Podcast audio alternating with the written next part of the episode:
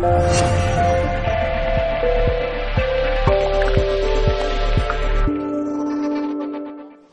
nombre del grupo al que pertenezco, eh, Almuzara y de Arcopress, el sello que dirijo, os doy las gracias también.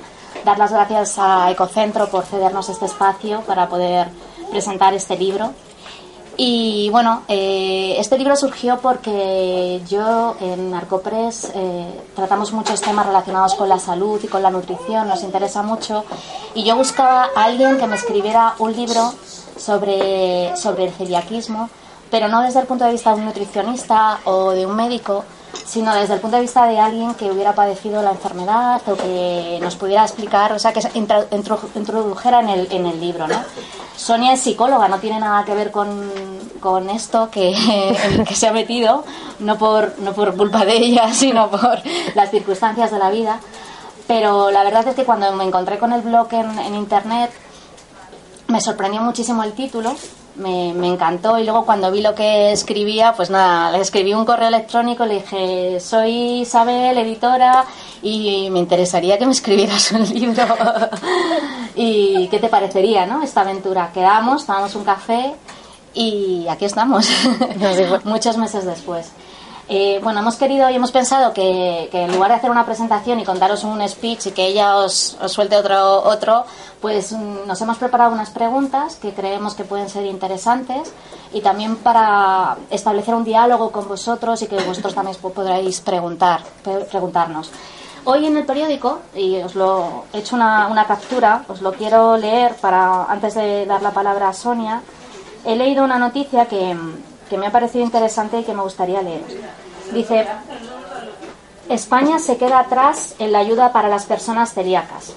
La compra anual de una persona celíaca vale 1.040 euros más al año respecto a una persona que no padece esta patología.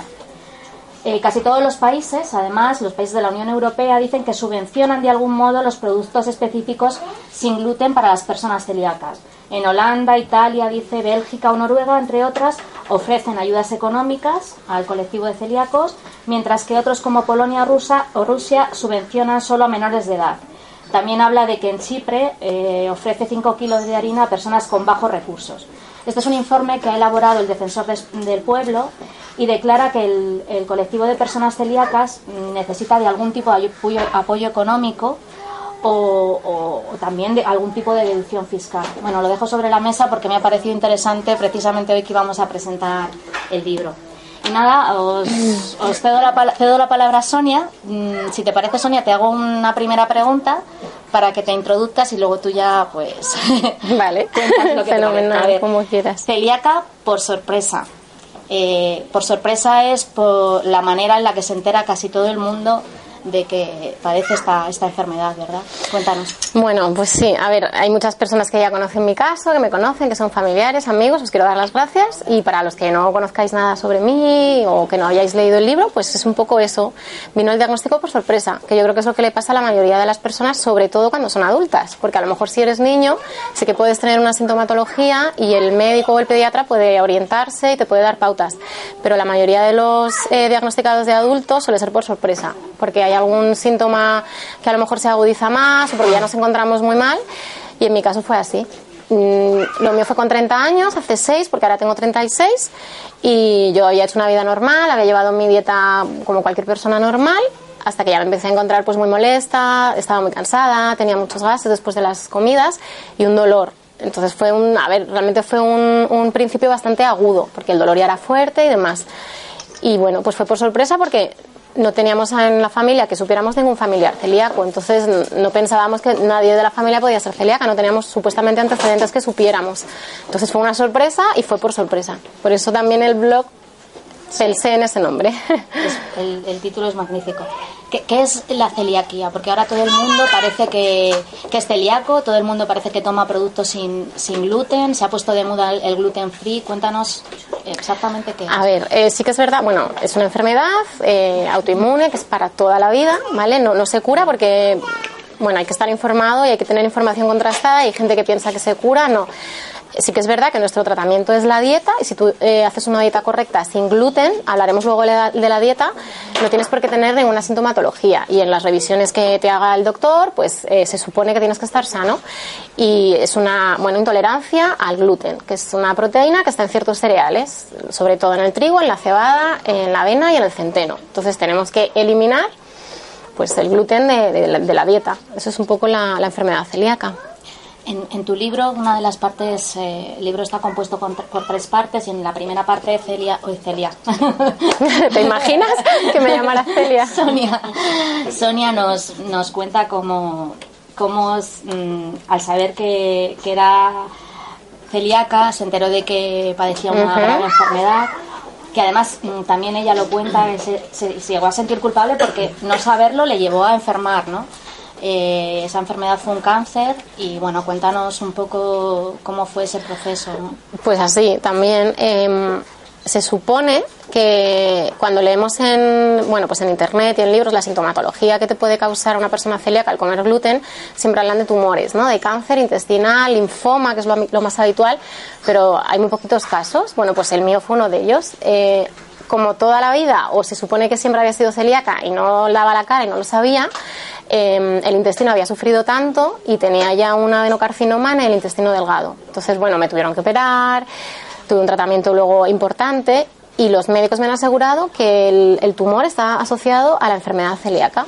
Es decir, que por eso es tan importante seguir la dieta. La gente que es celíaca y no sigue la dieta, si van comiendo gluten de forma esporádica, de vez en cuando, la cosa se puede complicar. Entonces, bueno, el diagnóstico de enfermedad celíaca en ese momento era lo de menos. Eh, lo importante era luchar contra el tumor, superar la enfermedad y demás. Y ya una vez que estuvo superado, pues sí, dieta sin gluten de por vida porque bueno, no se puede jugar con la salud. Entonces, bueno, pues fue duro, lo cuento en la primera parte del libro, de forma muy rápida, porque no quiero que no sea un drama ni que sea... De hecho, es algo positivo porque estás aquí contándolo. Pero para personas que puedan encontrarse mal, que se puedan sentir con las digestiones así un poco pesadas y tal, hay que ir al médico y hacerse pruebas y es importantísimo eso para que no pase. ¿Qué, síntomas tiene? Y además, ¿tiene sintomatología distinta el adulto que el niño? ¿O eh, es lo mismo? Como... A ver, eh, el niño se supone que tiene sintomatología un poco más marcada y que se supone que es más clara. Eh, pues el estómago hinchado, suelen ser niños que en el crecimiento se quedan un poquito estancados, en el peso, en la talla. Em, suelen ser niños delgaditos, pálidos, irritables, cansados y en el adulto cambia un poquito más. Entonces sí que es verdad que la enfermedad celíaca ahora se está viendo que tiene una, una sintomatología muy muy variada. Lo normal, pues que haya síntomas eh, digestivos estreñimiento o diarrea, vómitos, eh, hinchazón de estómago, o a lo mejor no, a lo mejor tú no tienes ni estreñimiento ni diarrea, pero estás muy cansada, te duele la cabeza, tienes aftas bucales o tienes anemia. Y, ese es el problema de la enfermedad celíaca, que es difícil detectarla cuando no tienes vómitos claros, que ese es el problema que se está viendo en los centros de salud, que vienen muchas personas, bueno, pues ahora ya con una sintomatología más clara y que han sido celíacos muchos años y que no lo sabían y por eso ahora se diagnostica más. ¿Con un simple análisis se sabe? A ver, lo ideal, se supone que te pueden hacer una analítica de sangre, que antes lo hablaba no sé con quién, ah, con ella, perdona. En una analítica de sangre te pueden mirar los anticuerpos que nuestro, nuestro cuerpo genera en contra del gluten y si están elevados se supone que es un indicio. Pero te tienen que hacer una gastroscopia. ¿Para qué? Para mirarte las vellosidades del intestino todos nosotros tenemos unas vellosidades en el intestino que es lo que hace que absorbamos pues lo bueno de los alimentos, vitaminas, minerales y tal. Los celíacos esas vellosidades las solemos tener dañadas. Con una biopsia te lo ven y si tú tienes esas vellosidades mal, probablemente casi 100% te aseguren que, que eres celíaco. Por eso la gastroscopia es tan importante. Porque puedes tener anticuerpos negativos, es decir, que todavía no estén elevados, y ser celíaco. El otro día vi un episodio de, de House que bueno, House es como Dios, pero me hizo mucha gracia también eh, y tomé nota porque, bueno, una persona eh, tenía una enfermedad, una grave enfermedad derivada de tomar productos sin gluten así por, ah. por su cuenta y riesgo, ¿no? Ahora todo el mundo dice, ah, yo no tomo gluten, pero así yo cada vez ves a más gente que decide no tomar gluten. No sé por qué. qué. ¿Qué, opinas de esto? Porque yo creo que es una barbaridad. ¿no? Está de moda. A ver, está de moda pues la comida sana, el cuidarse, el gimnasio. Entonces, hay gente que piensa que no comiendo gluten pues eh, adelgazan o es más sano o no engordan y realmente O sea, nosotros no tomamos gluten porque, porque tenemos una enfermedad, pero si tú no eres celíaco, mm, necesitas comer trigo. Sí que es verdad que ahora hay una patología que es una sensibilidad al gluten, personas que no son celíacas. Si es por salud, que el otro día lo hablábamos en la radio, me parece fenomenal que una persona no tome gluten porque luego se encuentra mejor, pero si es por la tontería de no voy a engordar, eh, es como si no eres diabético y no tomas absolutamente nada de azúcar, pues es que no, no tiene sentido. Entonces, bueno, pues mm, si no eres celíaco, mm, ¿por qué vas a dejar de tomar gluten? El gluten, mm, o sea, no es que engorde. El gluten es, un, es, un, es, es, una proteína que está dentro de unos cereales. Entonces, bueno, pues es necesario igual que, pues que otras cosas que comemos. Pero sí que está muy de moda porque hay personas famosas que no son celíacas y lo han sacado un poco como a la luz. Claro, ¿qué pasa? que ¿Dónde está el gluten? Pues en las harinas. Eh, pan, bollos, pizzas, en la cerveza. Si tú te quitas eso, adelgazas. Claro. Pero no porque te quites el gluten, sino porque, claro, no comes cosas que puedan engordar. ¿Cómo te modifica la vida llevar una dieta sin gluten, tanto dentro como fuera de casa? Me imagino que cambia. Bueno, pues al principio fue un poco así shock, porque claro, no teníamos ni idea y teníamos un poco todo organizado en casa, la cocina, eh, pues eh, dentro de casa fue un cambio radical eh, de, bueno, aprender a comprar nuevos productos que no teníamos ni idea y los anteriores pues eliminarlos y luego, pues en casa tenemos un armario, también eso hablamos en el libro un poco, ¿no? De cómo organizamos la, cocina y la despensa. Tenemos solo un armario donde hay gluten, que es el armario, bueno, ahora es de mi marido y también ahora de mi niña, porque la papilla lleva cereales, las galletas, el pan. Y el resto de la cocina está totalmente limpia. Tenemos dos tostadoras para los panes sin gluten y, bueno, pues si, si él se quiere hacer una tostada, como él no es celíaco, él sí que come.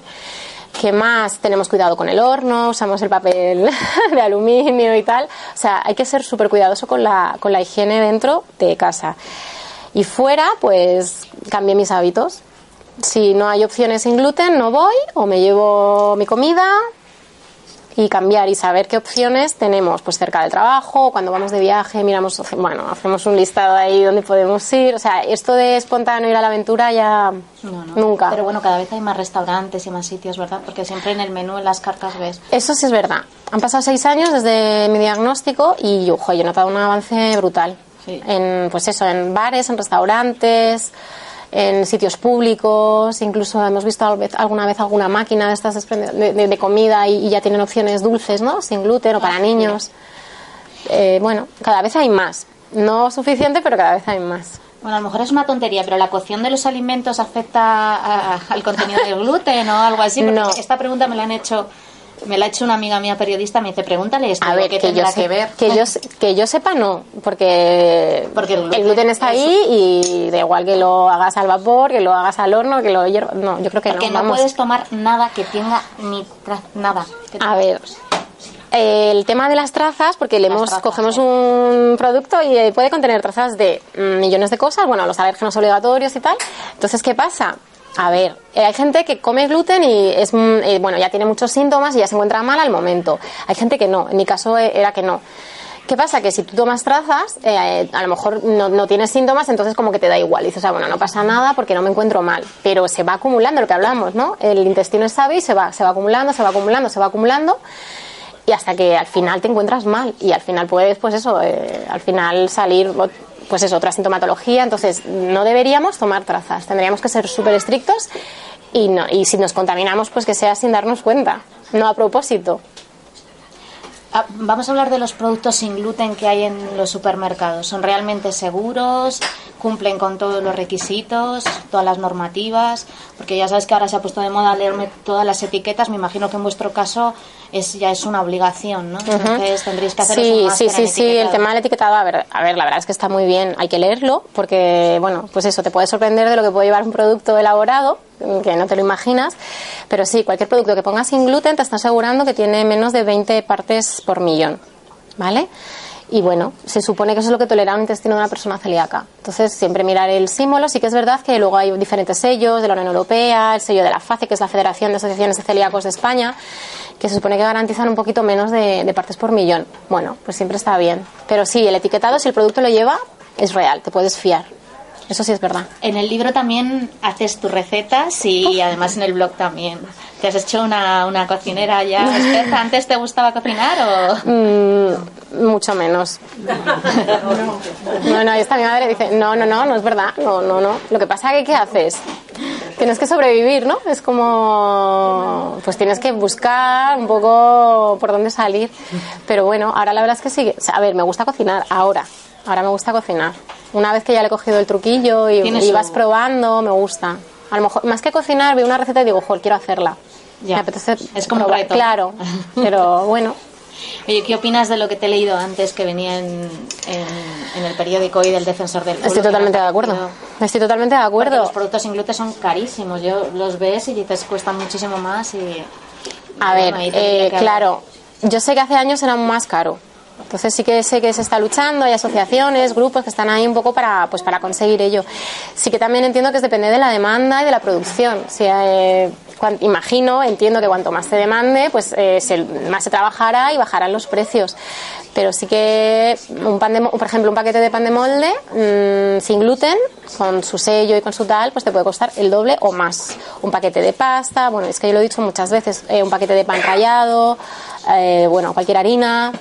Entonces, vale, a lo mejor en mi caso, como es solo, que yo sepamos, solo soy celíaca, bueno, pero cuando en una familia hay dos, tres, cuatro celíacos, que a veces pasa, pues Eh, eh, ¿Hay más personas celíacas en tu familia? O sea, ¿es, una, ¿es un tema hereditario? ¿Tiene algún componente? que sepamos diagnosticados como tal, no. Eh, no lo sabemos. También entiendo que la gente que ya no está, pues al- no sé, en su día no se les hicieron las pruebas, por ejemplo, mis abuelos o gente que ha podido fallecer. Eh, pero sí hay un componente, un componente genético. O sea, se hereda la mm, probabilidad de poder tener la enfermedad, de desarrollarla. Hay una carga genética, eso también lo hablamos en el libro, los, bueno, las pruebas que te hacen y demás. Entonces, bueno, si tú tienes esa carga genética, es- más probable que puedas desarrollarla. Luego ya depende también el ambiente y la dieta. Si tú no tienes la carga genética, por mucho gluten que comas, no la vas a desarrollar. Ajá. Entonces, bueno, en mi caso, que también lo cuento en el libro, sí que me hicieron una prueba genética. Y bueno, por supuesto que tenía la carga genética, y bueno, y familiares míos también se la hicieron, y, y es la última prueba, es un poco lo que hablamos en el libro, ¿no? La- el análisis, la gastrocopia y el análisis genético. Eso es un poco lo... Bueno, ¿y qué te ha parecido la experiencia de escribir un libro? Muy- Como ya escribía el blog, sí. pues a ver, mm, Bueno, no tuve que corregir apenas men- nada, estaba perfecto. Cuando me vi que acababa no. además de dar a luz, y Es ella digo, madre mía, ¿cómo va a ponerse a, hacer, a terminar el libro ahora? Y cuando lo leí Es dije, verdad. Sonia está fantástico, vamos, no... A ver, como eh, la, la parte de las recetas, eh, a ver, como ya escribí el blog, además ella me lo dijo, me dijo, yo quiero que transmitas un poco lo que transmites en el blog, que sea rápido, sencillo, didáctico y tal. La primera parte me costó un poquito más, eh, pero bueno, también quise que fuese que fuera súper breve, o sea, no quería porque no soy escritora y porque no quería un tocho de libro, quería algo, pues eso, más cercano y tal. Y me gustó, me gustó mucho. Bueno, pues nada, eh, ¿el segundo para cuándo? El segundo para cuando me lo propongáis. pues ya. vale. Lo pongo aquí delante de Vale. todos. Hay que hacer algo para niños, porque eso sí que lo Sí, quiero decir. Muy interesante. En la feria del libro que estuvimos firmando, mm, de 10 personas, a lo mejor 7 venían y era por tema de niños. Venga, pues nada, Y estaban agobiadísimos porque no sabían qué hacer con, pues eso, en el colegio, en la guarde, recetas para que los niños. es un poco la- lo que nos transmitía la gente que vino a- al stand, Claro, que fue de Ecocentro. No, además y es estaban un poquito agobiados. Claro, normal. Y bueno, yo ahora con Claudia estoy ahí pendiente. Claro, normal. Bueno, pues no sé si tenéis eh, preguntas, que seguro que sí, así que... A ver quién se no atreve. Sí. A ver quién se atreve, no se va a atrever nadie. Sí, hombre, seguro que sí. ¿No tenéis ninguna duda? ¿Alguien nadie? que... No sé, alguna duda o que... ¿Cuántos celíacos hay que se sepa? Eh, Yo no sé la- el número, pero el otro día estuve leyendo y en, en Instagram además creo que lo puse, el 75% que son celíacos no lo saben. De personas que son Las estadísticas, las estadísticas. Y cada día hay más casos que se detectan. Uno, sí, uno de cada 100 es lo que se mueven. Sí, O sea, el 1%. del 1%. Pero claro, no están diagnosticados, entonces no se sabe. Lo del que el 75%. Es que es una pasada. Es que es una barbaridad, porque que, que no saben que son celíacos. Y están haciendo una dieta normal y comen, claro. y que a lo mejor ahora está muy tengo intolerancia tal bueno es que tengo el estómago fatal y no saben que lo que puede tener es, eh, es eso no Entonces, claro, Sí. vas al médico y tampoco a lo mejor... eh, Es que es eso, es muy difícil diagnosticarlo porque si no tienes una sintomatología muy, muy evidente, el médico pues es que tampoco hace magia. Claro, eso lo contamos también en el libro, exactamente. Que al principio del diagnóstico... claro. Y hay alimentos que bajo ningún concepto se puedan tomar, aparte de los que... Alguno que tú me digas que nos sorprenda aquí a todos. Hombre, la cerveza. Bueno, imagino que lo sabéis Pero todos, ¿no? El otro día vi que había cerveza Sin gluten, sí. Hace seis años que cuando me lo diagnosticaron, creo que había como dos o tres marcas de cerveza sin gluten. Y ahora ya es que prácticamente todas yo creo que están sacando su versión. Ahora están luchando por sacar sin gluten con limón, que me parece genial. Ah, bueno, eso sí, está genial. Porque, claro, Sí, todo el mundo... ¿Pero hay algún producto así que... algún alimento que tú digas... pues nada, es- pasta, por ejemplo, La la pasta, es funda- el pan, que es lo básico, eh, o cualquier bollería, pues un croissant, eh, cualquier, cualquier cosa de bollería, porque al final usan harina de trigo. Entonces, pues es, claro, el tema de bollos, bollería, pasteles, eh, nada, o pizza tampoco, un kebab, eh, las, las masas de fajitas, burritos, todo eso nosotros lo tenemos prohibido. Y eh, a lo mejor hay, hay otros tratamientos aparte de eliminar el, el gluten de la dieta. Es, es Dieta. Es la dieta. deshacerla bien y, y si estás sano no tienes por qué tener nada. Sí que Deporte puedes hacer sin problema. Sí, todo, todo, todo. Sí que es verdad que a veces a los recién diagnosticados pueden tener pues eso, anemia, porque como las vellosidades del intestino no absorben bien todo, pues a lo mejor no absorben el hierro, el calcio. Entonces a, veces, bueno, lo normal es que tengamos la vitamina B12 baja y el ácido fólico, el tema de las embarazadas, también bajo. Eh, pero una vez que la dieta la controlas y empiezas a... porque las vellosidades del intestino se regeneran. Se supone que en, un- unos, unos seis meses se suelen regenerar. En mi caso tardaron más, porque estaban muy dañadas. Tu intestino ya está bien, tú haces una dieta sin gluten y ya se vuelven a equiparar todos los niveles. De hecho, yo desde los 18 años siempre he tenido anemia ferropénica, es decir, el hierro lo tenía bien, pero la ferritina siempre muy, muy baja. Y yo he tomado tratamientos de hierro que me mandaban los ginecólogos y nunca me subía, nunca me subía. Y fue empezar la dieta sin gluten y a los X meses la ferritina fenomenal. Era algo que no lo sabíamos. A lo mejor por ahí, si hubiéramos investigado y tal. Entonces, claro, si tu intestino no está bien, no absorbe las cosas que comes de manera correcta.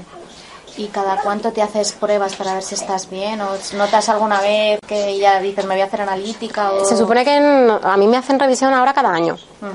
Que yo creo que la- lo normal en los celíacos, en, bueno, en, la- en- sí, en los digestivos mandan una revisión al año. Eh, tema de analítica, anticuerpos, porque claro, si tú los anticuerpos se elevan es porque algo estás haciendo mal. O te estás contaminando sin darte cuenta, o bueno, estás comiendo gluten en algún sitio. E incluso gastroscopia. También te pueden mandar al año, pero bueno, que te sedan y no te enteras, que es. Mucha gente le da miedo, pero que son cinco minutos la prueba. O sea que es importante la prevención y hacerse las pruebas. Que hay gente que dice, es que me da muchísimo miedo, no quiero. Hay que hacerse las pruebas. Muy bien. No sé.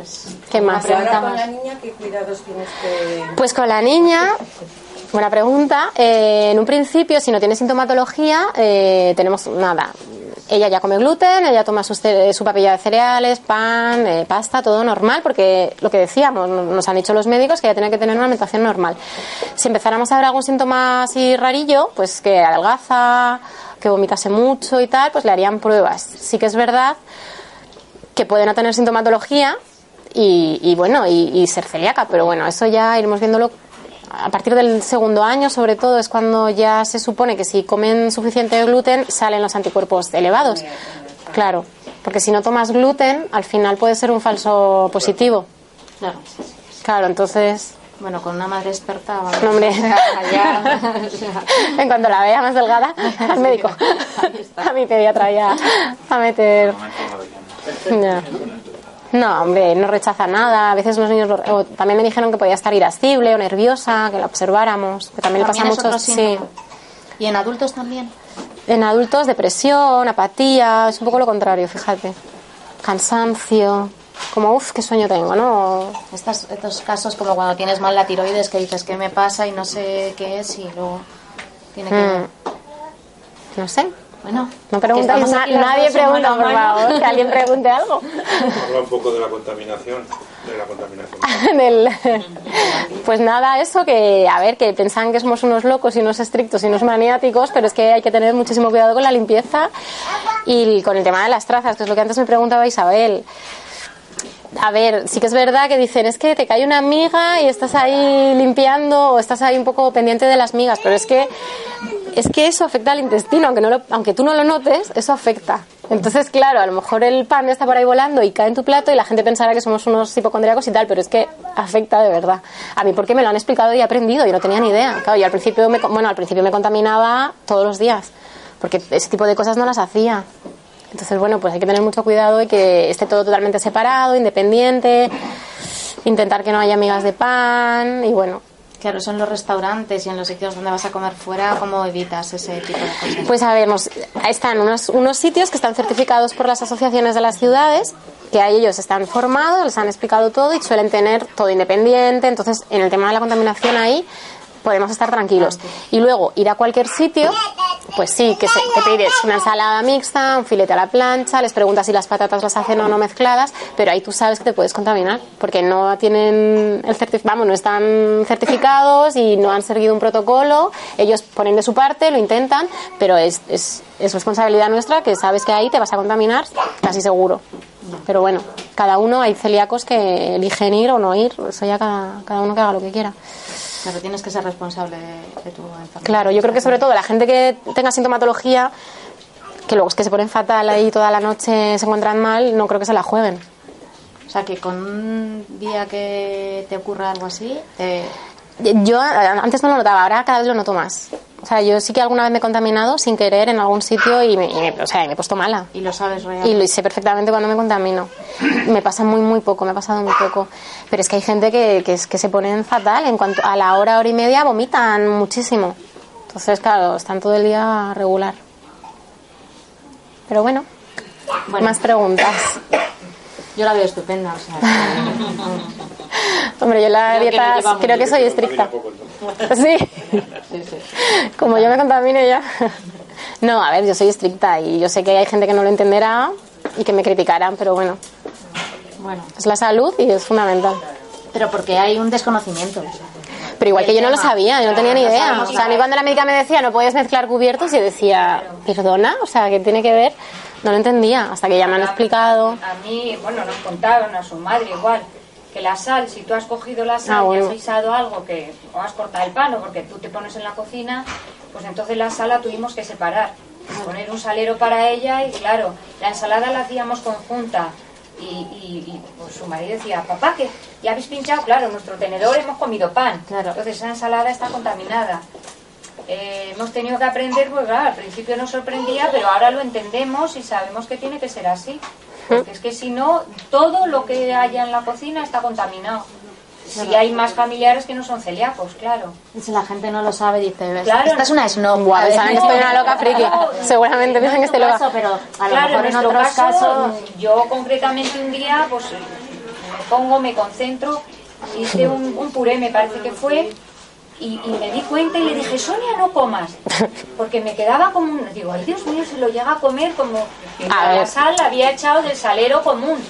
Sí, claro. Entonces, claro, a, a los que somos directos nos preocupa, nos, nos preocupa, no decimos, jolín, al revés, queremos hacerlo lo mejor posible.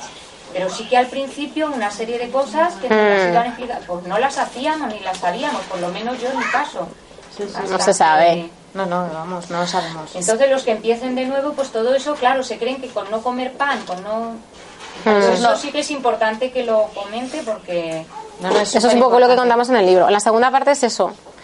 Organizar un poco la cocina, eh, la contaminación. de una forma muy sencilla. Por eso, claro, el tema de los niños, qué complicado, porque cómo evitas que un niño no Nada. coja, es que es, es terrible para los padres, ¿no? Se saltan la dieta muchísimo.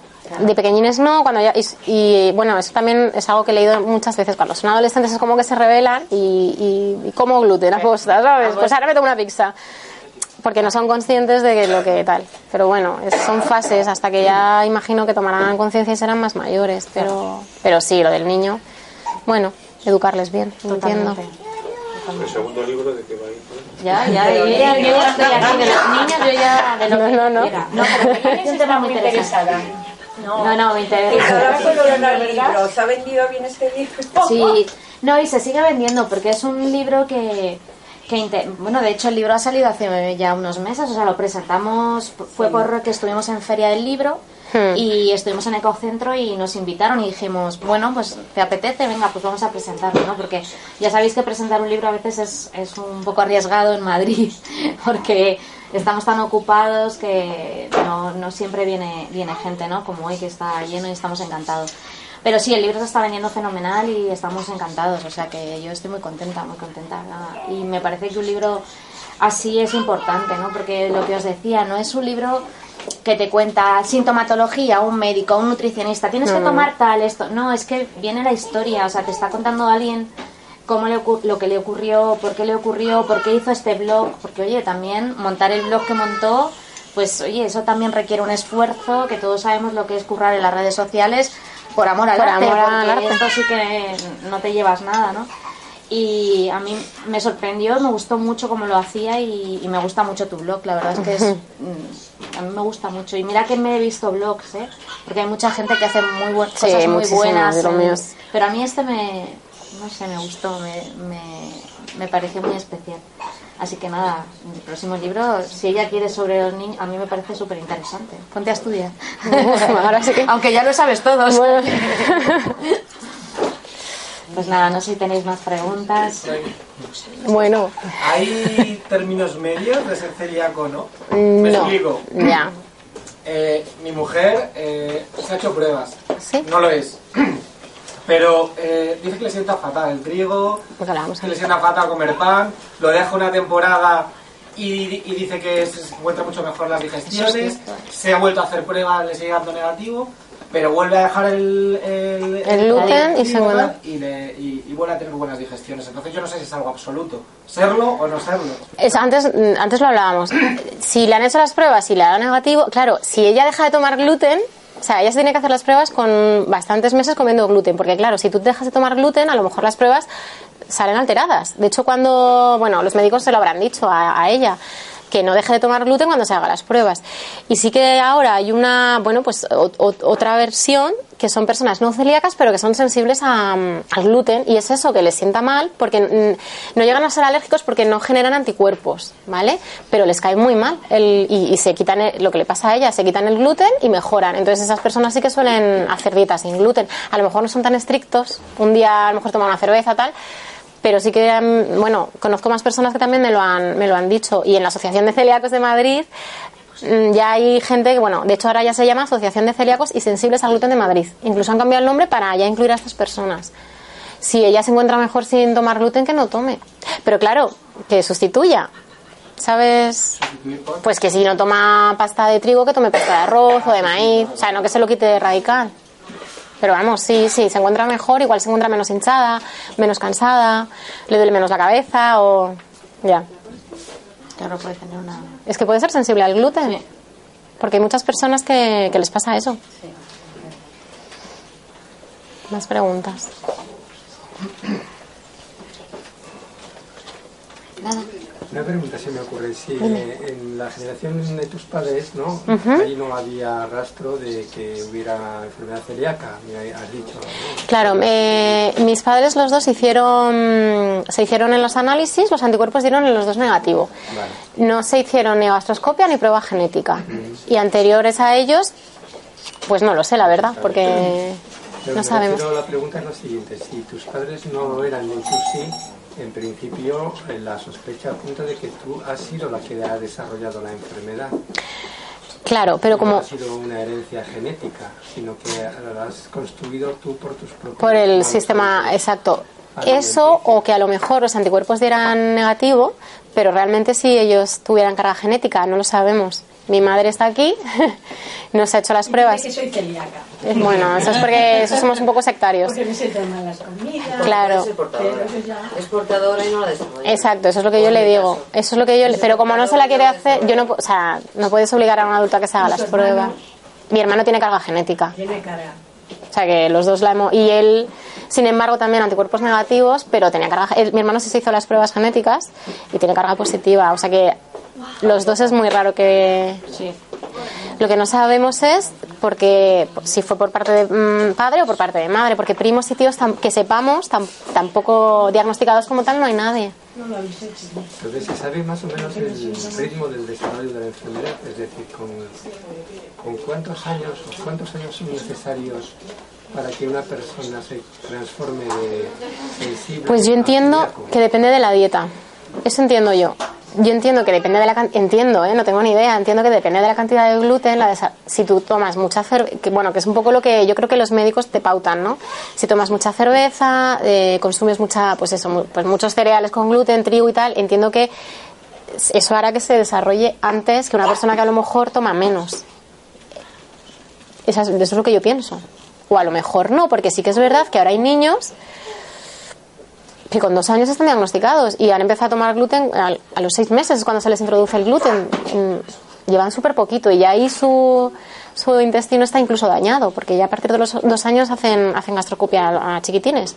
Entonces es que realmente ¿No puede haber también un factor de, de reforzarse cuando hay intolerancia a otros, a otros alimentos que no sean, Que no sean el gluten. con gluten y que pueden estar debilitando las vellosidades intestinales? Puede ser, lo que en el libro también lo decimos, sí que es verdad que hay varias enfermedades autoinmunes que están relacionadas con la enfermedad celíaca y también intolerantes a la lactosa. Hay más porcentaje de, de gente que no tolera la lactosa en celíacos que en población normal. Entonces, al final está todo un poquito relacionado, ¿no? Pero, pero realmente no, no te sé decir. Pero yo creo que sí. Y también la- yo estoy convencida que pues la dieta que llevamos es lo que yo creo. Porque- La, la dieta que llevamos te refieres- La dieta que llevamos, pues eso, el pan, desayunas con, bueno, no lo sé, pero lo normal es que to- ¿cuántas veces tomas pan? Pues para desayunar, para comer, para cenar. Estás metiendo ahí un exceso de, de trigo, de avena o de centeno o de cebada y tal importante. Entonces, claro, si tú tienes la carga genética es normal que el intestino sufra y, y- y- y al final, pues, bueno, en mi caso suf- sufrió muchísimo y por eso se desarrolló el tumor, que es lo que, lo que los médicos me explicaron, bueno, el oncólogo y demás porque además mi mm, el, tipo de, el tipo de tumor mío, que no fue un linfoma, que fue un adenocarcinoma, era muy raro en, en el intestino delgado. Por eso me dijeron que ese tipo de tumor y en esa zona, solo, vamos, no me lo aseguraron al 100%, pero casi al 90%, estaba relacionado por la, por la enfermedad celíaca. Porque lo normal es un linfoma, ¿eh? En enfermedad celíaca. Es curioso. Claro. ¿Y has investigado alguna relación que pueda existir dado que el intestino delgado está situado en el estómago, en el entorno del estómago y páncreas, bazo, y con una persona que tenga una hipersensibilidad emocional, no alimentaria? Ya. No tengo ni idea. No lo he estudiado. Lo que sí sé es que casos como el mío en Europa hay muy poquitos. Porque los profesionales y tal lo miraron. Y en Estados Unidos sí que había algún casito más, algún caso más. Estados Unidos. Entonces, claro, no sé si también está relacionado por la dieta o no. Pero, mm, pero bueno, que, en mi caso es un poco. Por eso también yo creo que lo del libro impacta tanto. Porque es que prácticamente no había ese tipo de tumor en la zona en la que se me desarrolló y con 30 años, porque también me dijeron, es que eres muy joven, o sea, que, que realmente en- que no tienes 70, que, que tampoco está relacionado, pero bueno, que, que es, como, que es lo habitual, ¿no? Que al final... Y, y sí que me dijeron eso, que en Europa había muy poquitos casos mm, similares al mío, que sí que en Estados Unidos, eh, bueno, pues eh, había algún caso similar y bueno, y que era algo muy, muy, muy excepcional. Y bueno, que lo bueno fue que se detectó pronto, bueno, pronto, a saber, porque tampoco sabíamos desde cuánto tiempo llevaba con el tumor, no me lo pudieron tampoco más o menos, no, garantizar, No claro. Y, por ejemplo, ¿tú aconsejarías las medidas como hidroterapia de colon o, o algo similar para intentar eh, limpiar, Limpiar. y que se repoblara o se reconstruyera mejor las vellosidades? Yo creo que con la dieta, una dieta mediterránea y una dieta estricta sin gluten, se regeneran en seis meses. A mí me costó un poquito más, casi al año, pero en seis meses eh, el intestino, se, o sea, es que es sabio, se regenera. Entonces, si se regenera, si empiezas a absorber bien todo y la analítica está bien, eso es que estás haciendo bien el- la dieta. Mm, también, bueno, no, no te sé decir, porque tampoco sé qué tipo de pruebas específicas hay, pero yo creo que con la dieta, sin ningún problema. Es como medicación. Hombre, pues eh, habrá gente que tome complementos vitamínicos y, y homeopatía y tal, pero hombre, si te va a ayudar, sí, pero si te encuentras ya si ya te encuentras bien y te encuentras a gusto, hacer las digestiones bien y vas bien al baño, yo no aconsejo nada más, la verdad. Yo hablando de mi caso personal, ¿eh? Sí, yo, yo sí que conozco gente que ha hecho la hidroterapia y le ha ido Y le ha ido bien. fantástico, ¿no? y vamos, y están encantados, ¿no? Y yo creo que es un, un buen método de limpieza, así que lo conozco y en, en casos les ha ido muy bien. Pero es que eso es como, como todo, ¿no? O sea, yo, yo, por ejemplo, a mí la, la homeopatía también me ha ido Sí. bien en un carcinoma que tuve de tiroides y, y a mí me fue fantástico. Por supuesto seguí el tratamiento convencional, ¿no? Pero a mí me ayudó a, a bajar niveles que tenía muy altos eh, de, de- de la tiroides. Entonces, bueno, es que eso depende de cada, de cada uno, de las creencias también que tengan, Claro. de y de cómo le vaya, porque si a ti te hubiera ido mal, seguramente que hubieras probado, Probado otro de método, cosas. Eso otro es que método, yo creo claro. que la gente cuando se ve que no le funciona, pues dice, bueno, voy a ver qué otras Claro. cosas hay, a ver si me puede funcionar. Claro. Muy interesante las preguntas. ¿Y suplementación tomas alguna o solamente.? ¿B12 la- has tomado? Eh, con el embarazo, sí, pero normal. En- bueno, otra cosa que quiero hablar, la gente me pregunta, un embarazo totalmente normal. eh, la verdad es que, porque, bueno, era algo que también un poco. se- o sea, pensábamos que nos iba a costar más, la verdad. Pues por, por la quimioterapia, un poco por la edad, por el estrés y tal. Y la verdad es que es, en ese sentido muy bien. Y, y sí que tuvimos suplementos, pero como todas las mujeres embarazadas, de ácido fólico y vitaminas Claro. y tal, hasta que ya. Sí, bueno, y luego ya después de, de dar a luz y tal con la lactancia, nada. Y, y yo por mi operación sí tomo, mm, tomo creón, que es para, son enzimas de pancreáticas, pero porque mm, por mi operación que me hicieron, que también lo cuento en el libro, eh, las necesito para poder digerir bien la- la- los las grasas, bueno, los nutrientes de los alimentos. Porque mm, eh, como me hicieron un whipper y tal, bueno, tengo la cabeza del páncreas me la quitaron. Pero eso es, en mi caso, excepcional. La gente normal que no está operada y que son celíacos, que yo sepa, no tienen que tomar nada. A no ser que, bueno, ¿Hace cuánto tiempo te operaron? va a hacer ahora seis años, en diciembre. ¿Y te han dado el alta? No, el alta, o sea, como tal, primero empecé con mis revisiones cada tres meses, después me los aumentaron a seis, ahora estoy cada año y en eso estoy, ahora me toca. Pero bueno, que una vez al año que te hagan una Está analítica fenomenal porque es mejor, estás más tranquila. y además sabes que haces bien la dieta y te estás... Aunque bueno, con el embarazo sí que es verdad que tuve más controles por el... Entonces, bueno, pero, pero sí. ¿Y la cada año- lactancia bien? Sí, la lactancia bien. Sí que es verdad que, bueno, yo solo di el pecho tres meses, luego ya Como hicimos... todas. Bueno, no. Trabajamos. es lo que- Bueno. Bueno, sí, pero que Ya. si trabajas es que muchas veces tienes que... Y, pero por decisión propia, vamos, que no fue por Sí. tema de la enfermedad celíaca ni nada. Nada más. Y para, Sonia, para hacerse el test genético no necesariamente tienes que estar tomando gluten, eso es aparte, porque te he entendido antes que para mm, ver los anticuerpos sí que tienes que estar tomando el gluten, Sí. si no pues se Sí. un poco los del diagnóstico, ¿no? Y para el test genético, Para el texto genético no, porque, No, porque claro, ya se ve- ellos- son un Vale. par de genes también, bueno, que también vienen en el libro, son los que te miran y si, los, y si eres portadora, pues bueno, puedes desarrollar la enfermedad. Si no, pues ya sabes que, que no, que no, que bueno, que es lo que ha dicho ya, ¿no? Que te pasaba, que hiciste la prueba No, genética. que realmente nos hicimos toda la familia Ajá, y, y yo ellos tienen el Q2, Q7, todos los hermanos, y yo tengo el Q2, Q2. O sea que yo soy el 100% portador. claro, Lo que pasa que yo no lo he desarrollado, entonces nos aconseja médico que todos cada dos años Os hicierais, claro. Nos hagamos los anticuerpos porque a lo mejor el caso de ella es que no tenía ningún síntoma de nada, de nada, de nada. nada. Nada. Ella también fue por sorpresa. Por un tema que fuimos a endocrina, Y salió- analítica, Salió por otro lado. y le pidió el endomis y todo eso. Los anti... Sí, el- los anticuerpos. por sorpresa no llegó más, claro. Ella tenía 14 años cuando hicieron esto. Hacía dieta normal, entiendo. Pues ella era adolescente, claro. Y fue cambiar de, de un día para otro. Claro. La alimentación. Claro. Que no lo vas un poco. Ya. Y entonces sí que nos aconsejó que cada dos años nos hiciéramos anticuerpos. Porque a lo mejor es el caso de ella que no tienes ningún síntoma, que son los que llaman los silentes, Exacto. y, y puedes tenerlo. Y la velocidad de ese ya las tenía súper. Claro, porque tantos años, igual que en mi caso, el máximo entiendo, ¿no? Claro. Es que es lo que hablábamos, que a veces no da la cara. O sea, no, no da la cara aparentemente, porque ya por dentro, pues mira, le podría haber pasado lo mismo, que su intestino está tan, tan, tan dañado que hasta que ya, pues, eh, desarrollas un tumor sin tú saberlo. Al principio también me sí. Porque era un falso. era- Claro. Falso negativo, luego positivo. Luego positivo y ya te hicieron la biopsia. Y ahí ya fue cuando, que es lo que hablábamos, que la gastroscopia y la biopsia es fundamental. Dices del libro. del libro. Claro, es que, Que a veces salgan negativos los anticuerpos. claro, Bueno, es que yo no me encontraba mal, pero aún así me lo hicieron porque daba como que sí, como que no. Y era. Era la manera de confirmarlo. es que hay que hacerse la gastroscopia porque ahí es donde se ve realmente si las tienes atrofiadas y el grado y tal, porque hay... Bueno, y la dieta ya bien y fenomenal. Hombre, ya. No, no, no, que sí, pero digo que ya después de.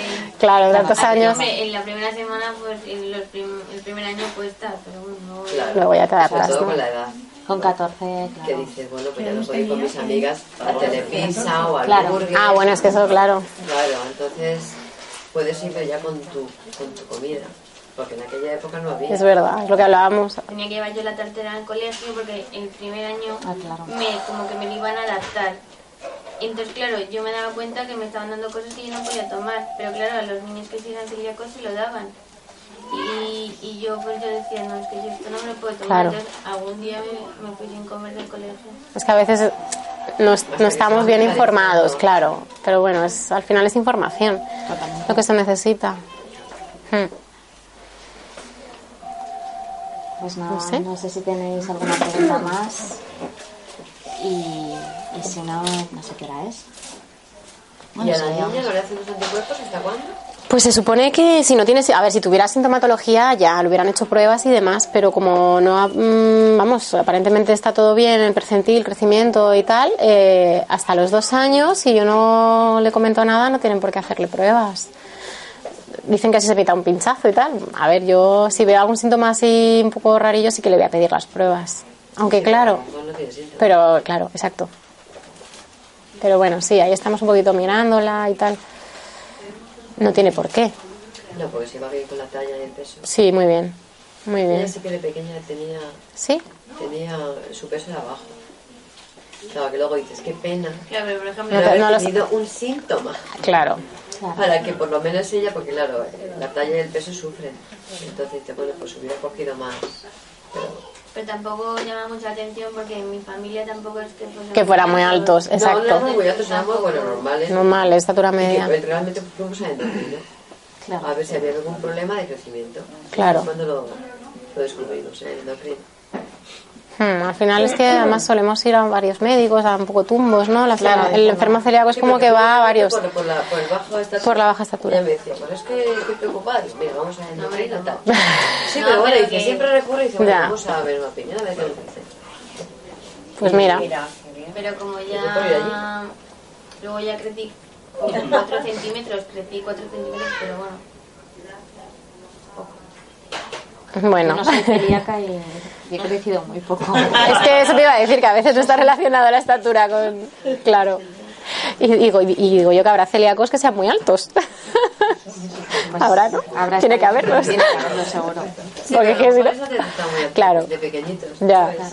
Entonces no, no ha sido todo.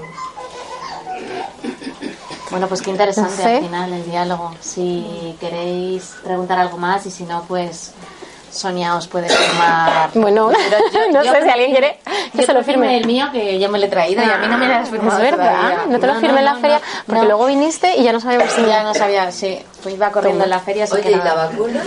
Ay, sí, eso estará muy de moda. Pues yo no sé cómo será de fiable, si será verdad, si no será verdad. Yo estoy esperando, sobre todo en vistas a Claudia, porque si mi niña fuese celíaca, joder, pues lo de la vacuna es, una, es un gran, sería un gran avance. Como las píldoras estas que han sacado ahora, que son eh, pastillas que se supone que las tomas y puedes tomar algo de gluten por si te contaminas. Entonces, bueno, es, es que ahí, ahí hay una línea, una línea de investigación. Es que está empezando ahora, es que realmente. Sí, es que ha sido muy desconocida. ¿Y qué hacen las pastillas? Se supone que si te contaminas, eh, como que lo absorben y no. No tienes Sí, claro. Pero bueno, es que por ahí hay que me tomo pensar. la pastilla y ya está. No, mamá, para la trata. Es pa- claro, me tomo la pastilla, me tomo una pizza y. Venga.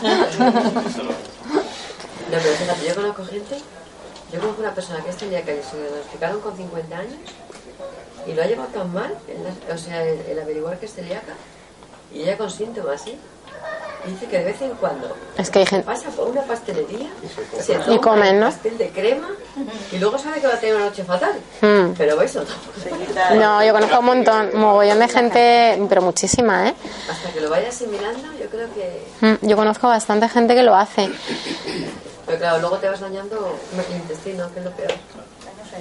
Claro, es que eso ya son adultos, saben lo que pasa, pero bueno, ellos son totalmente responsables. Lo que yo no entiendo es cómo no les ha cambiado el paladar, o sea, no, mm, porque yo cuando al principio empecé a tomar todo sin gluten, el pan y tal, me, me sabía súper malo, la verdad, pero ahora ya me he acostumbrado y me sabe rico, entonces yo no sé qué sentiría ahora cuando, si me tomo lo- pues una napolitana normal o un, es- igual no me gusta, es lo que, claro, o sea, yo no sé si notaría diferencia y diría, uy, Yo Sí. que me equivoqué ¿Sí? y cogí los macarrones porque siempre yo tengo una cazuela y la persona que cocina en nuestra casa se equivocó y lo cambió de cazuela, entonces me los tomé y dije, uy, el tomate qué rico sabe. Y eran los macarrones. Me tomé todos los macarrones y... ostras. y- Y estaban riquísimos. O sea, que te supieron, te supieron, Pero claro. yo no sabía, luego me di cuenta y claro, ya me sentí fatal, pero, Ya no podías hacer nada, claro. pero no noté nada. Y al principio cuando empezaste, ¿no te supo raro el pan? Todo, ¿verdad? Me sabía fatal. Fatal. Hmm. Es un poco lo que pasa cuando eres adulto. Si eres niño, como no lo has probado, no sabes lo que es. Claro. Sí. No, lo que pasa es que luego vas seleccionando las marcas. Ah, lo que te gusta. marcas, que Claro. mejor, otras Puedes a elegir. nunca. Hmm. Es verdad. Bueno, Bueno, pues nada, si Nada. no tenéis nada, muchas gracias a por vosotros. Bueno. Ay, ay, ay.